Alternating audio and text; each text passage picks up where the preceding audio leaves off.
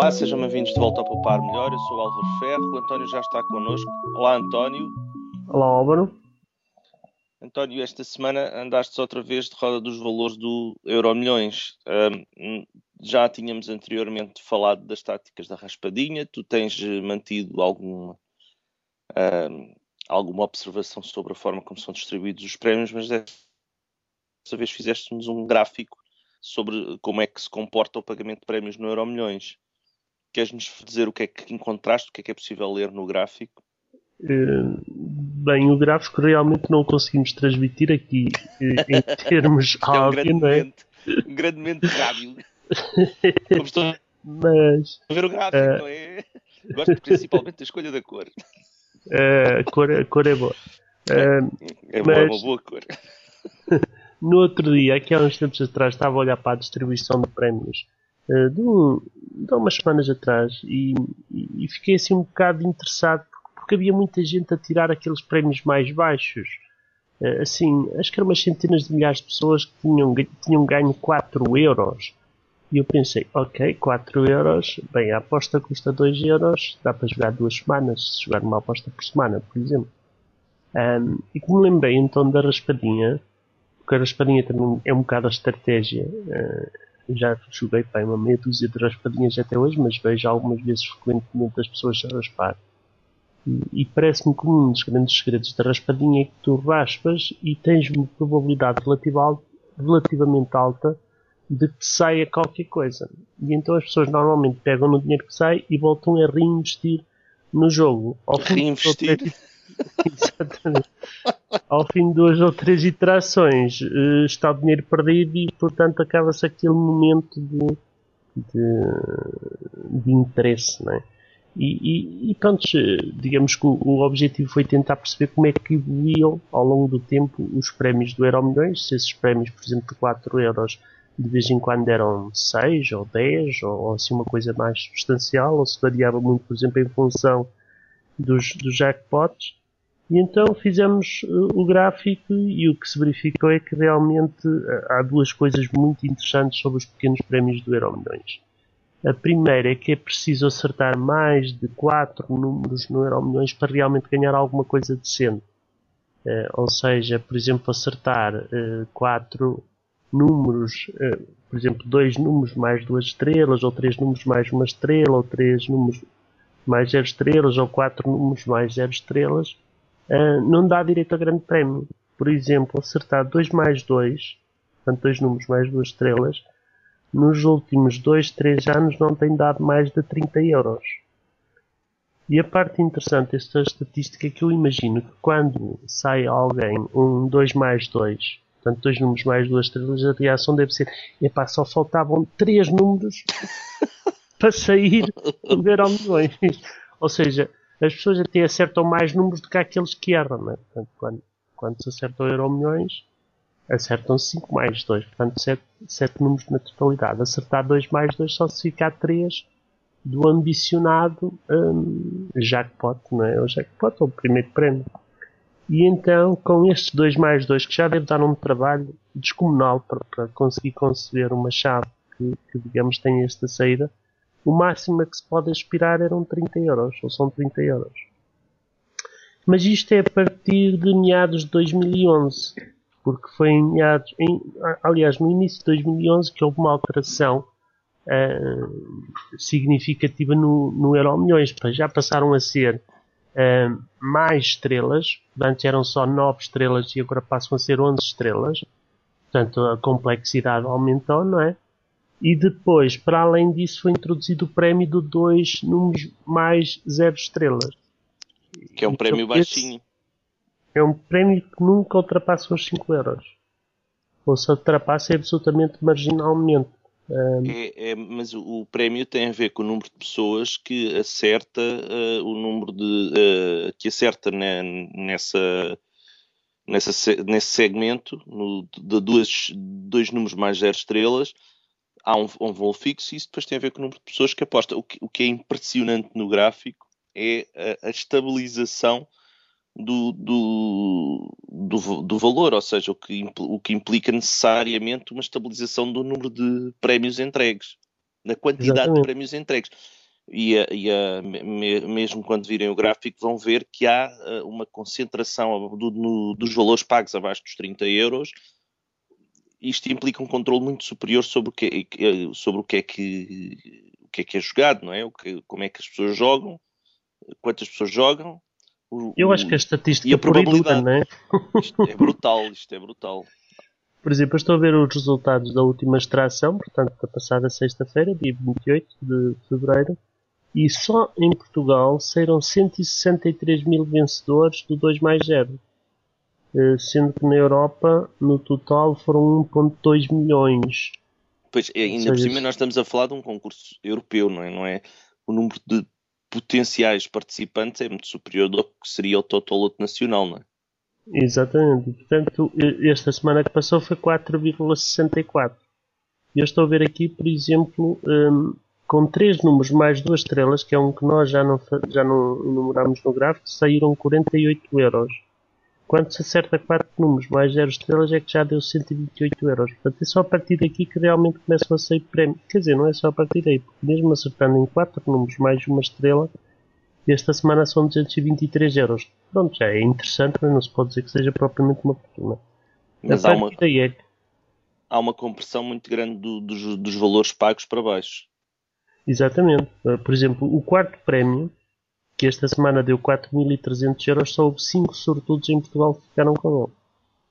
Enquanto, como referi, o último prémio são 163 mil.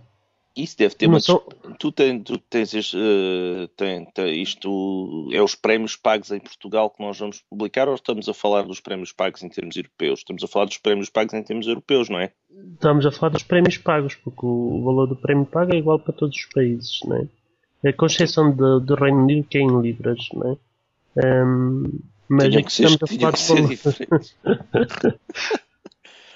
aqui estamos a falar unicamente dos valores e, e, portanto o que se observa é uma diminuição de todos os valores em 2011, uma relativa estabilidade com Sim. alguma variação nos prémios mais elevados um, e depois como referes nos prémios mais baixos uma, uma estabilidade cada vez maior, não é? quanto mais, mais baixo é o prémio maior ou menor é o intervalo no qual ele varia. Não é?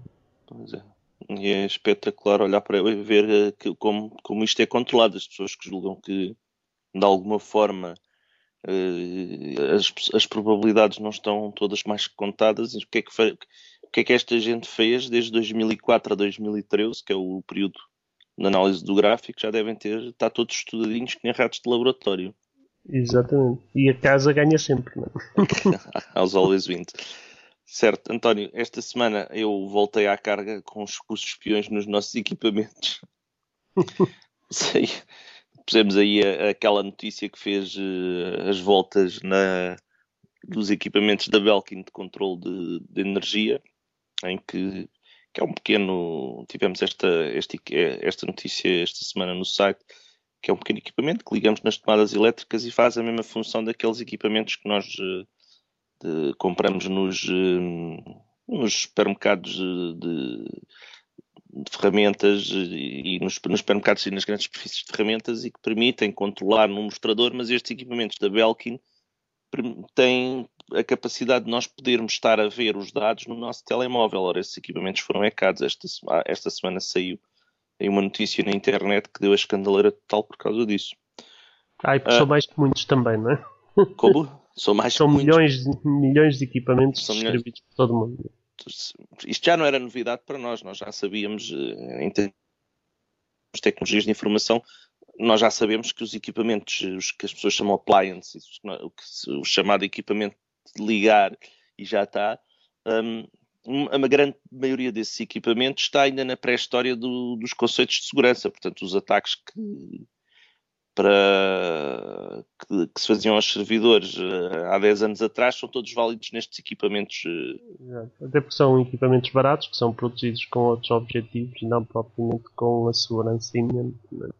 Pronto, e isso, como não são produzidos com a segurança em mente, começam os problemas, não é? até, até a capacidade de computação daquilo e a, a, o número de a, a, forma como se pode provocar erros eh, não, para, para poder usar os erros a nosso favor eh, é, é muito maior, não é? Não, não, não estamos propriamente a falar de um, de uma máquina com não sei quantos cores e não sei quanta capacidade de, man de se manter ligada. Portanto, há um, há um. É uma luta desigual entre um computador e um equipamentozinho daqueles que eu considero. E, e, por falar em, em, em, coisas que nós queremos manobrar, se calhar o que me interessava era, era diminuir a conta da eletricidade. Não é? tu quer dizer que eu vou ao tema. O, o tema é o quê? Então, uh, nós. Uh, eu comecei a olhar para a questão dos contadores inteligentes. Tu tens aquele, aquele teu equipamento para fazer a recolha da informação, mas é um painel interno teu com acesso, a que o acesso a dados só pode ocorrer por cabo, não há uma, portanto tu não tens como... Por acaso não, por acaso também tem uma rede acesso... sem fios. Tem uma rede... é uma comunicação sem fios. Vamos ecar isso.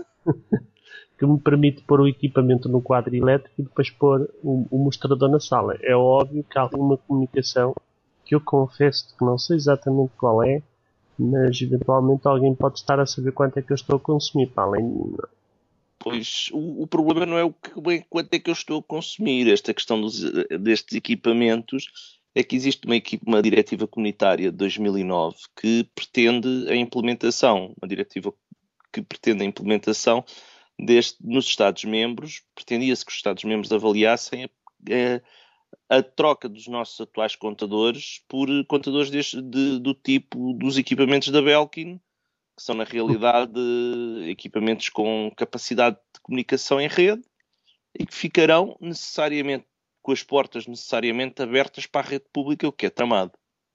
Exatamente. E que são supostamente mais inteligentes que os contadores uh, antigos que nós temos em, em, em nossas casas. Não é? Pois, só que aqui a questão começa, nós começámos, isto foi uma conversa que nós fomos mantendo durante a semana, e nós começámos com um post uh, do Hackaday, que é um, aquele blog de hacking de, que, eu, que eu sigo e que havia alguém que se tinha dado ao trabalho de ir perceber como é que podia ter então o seu monitor de, de consumo em casa sem ter que pagar uma pipa de massa por um equipamento vendido. Uhum. Já que tinha um contador inteligente? Já tinha, é, já tinha um contador inteligente, só que a partir daqui começam as perguntas. Então, mas espera aí, se ele conseguiu, para ele, outro qualquer... O que é que impede o vizinho de conseguir ver o tamanho dele, não é? Não é porque a partir daí começam as perguntas. Porque como é que ele conseguiu? Ele conseguiu pela interpretação do... pela interpretação dos dados da... que estavam a ser transmitidos por, por sinal rádio, Uh, e uh, só que uh, o que acontece nestes contadores inteligentes é que eles não são montados exclusivamente para fazer a obtenção dos dados. Também permite que a companhia envie instruções para o contador. Exatamente. E, e também receba a informação deles, né? Portanto, aliás, talvez o primeiro objetivo seja as companhias, seja a EDP, Endesa, Iberdrola em Portugal, vamos imaginar, um, estão interessadas em vez de ter que mandar uma pessoa ler os contadores todos do país, né? porque há, com certeza é um batalhão de pessoas a, a ler contadores, uh, que essa informação chegue de forma mais automática uh, aos próprios operadores elétricos e daí digamos também uma das vantagens uh, neste domínio destes tipos de contadores. António, esta semana ficamos por aqui. Obrigado António. Adeus, Aura.